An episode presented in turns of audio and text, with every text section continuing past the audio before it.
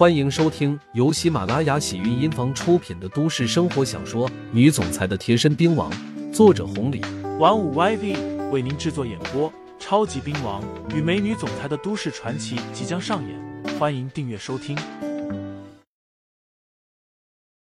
第一百四十三章，对方是什么人？真是不简单。刚开始我以为你就是个酒吧小老板呢，后来呢，连五爷、我爸对你都那样了，我才知道区区一个月家，哪怕我不找我爸帮忙，他们也不敢怎么样啊。今天晚上你身手这么厉害也就罢了。还认识省委书记的爸爸，人家口口声声称呼你恩人，牧羊哥，你到底是做啥的？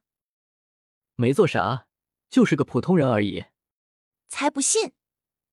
阮小贝嘴上这么说着，倒也没有追问，毕竟刘牧阳身份太特殊了，人家不愿意说，那也没办法。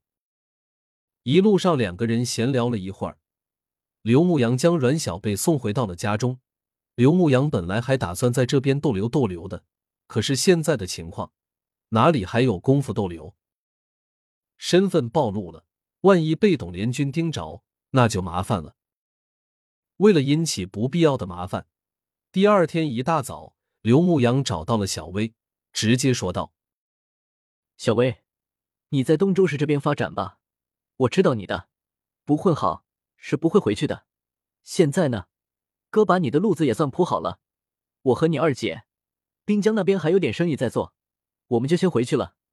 哥，这么着急啊？小薇说道。你们过来，尽顾着帮我了，我也没有好好招待你们。招待啥？你混好了就是最好的招待。崔二姐说道。哥，姐，虽然不知道你们是做啥的，为啥混的这么好了，不管怎么样。咱们都是从小长到大的，我会努力的。等我回头混好了，达到了你们的高度，我就回去帮着你们。成。刘牧阳起身和闵浩威来了一个拥抱，随后饭都没吃，直接领着崔二姐回到了滨江。回去的途中，接到了董博的电话，刘牧阳直接说离开了。董博有些惋惜，但是也没说其他的。对于这位恩人，无论啥时候。只要过来，还是热情的招待。至于以后出了问题，他也会随时帮忙。当年的那件事情，刘牧阳只是举手之劳，倒也没有多想。没想到董博的身份竟然是这个，现如今碰上了那点恩情，他也没打算怎么样。毕竟在这边有任务在身，忙完了还是要离开。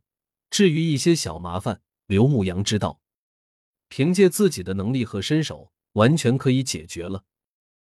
省委书记这关太大了，不到万不得已，刘牧阳也不想瓜葛太多。毕竟和这样的大人物接触的越多，暴露的就会越多。之后又是五六个电话打过来，除了阮金高的，还有一些东周市其他大人物的。没别的事情，就是想请刘牧阳吃个饭。刘牧阳一一回绝了，不过为了小薇考虑，还是委婉的说道：“下次有空。”个把小时的功夫，刘牧阳和崔二姐回到了念旧。一进门，一群人全都没精神的坐在了大厅里面。看到他们进来，领班的赶紧说道：“二姐，杨哥，你们终于回来了，咋了？”崔二姐问道。领班的说道：“二姐，杨哥。”你们不在的时候，上面下来查场子了，也不知道是有意的，还是故意的，查了好几次了，每次都是查一两个小时的，这样咱们根本没法做生意啊。崔二姐眉头一皱，一旁的刘牧阳也是如此。按理说，达到了刘牧阳这个层次，一般人都知道他的身份，加上五爷和方家的身份，查场子的自然也就少了。做这种场子的，一年被查个一两次也是正常，毕竟他们也是公事公办。可是几天的时间查了好几次，影响到了生意，那可就不好了。刘牧阳问道：“知道对方是什么人吗？”刘副所带人过来查的，就是负责咱们这个区的。刘副所，印象中刘牧阳不认识这个人，也没打过交道，至于矛盾，更是没有。按理说不应该，可是现在事实摆在了眼前，他只好说道：“行，这事情我们知道了，你们该忙的就忙吧，不要理会。如果再来了，你们直接通知我，我来处理。”好。刘牧阳说完，和崔二姐朝着楼上走去，领班的喊道：“二姐，对了，这边有人送过来一封信，要我亲自交给你。什么信？”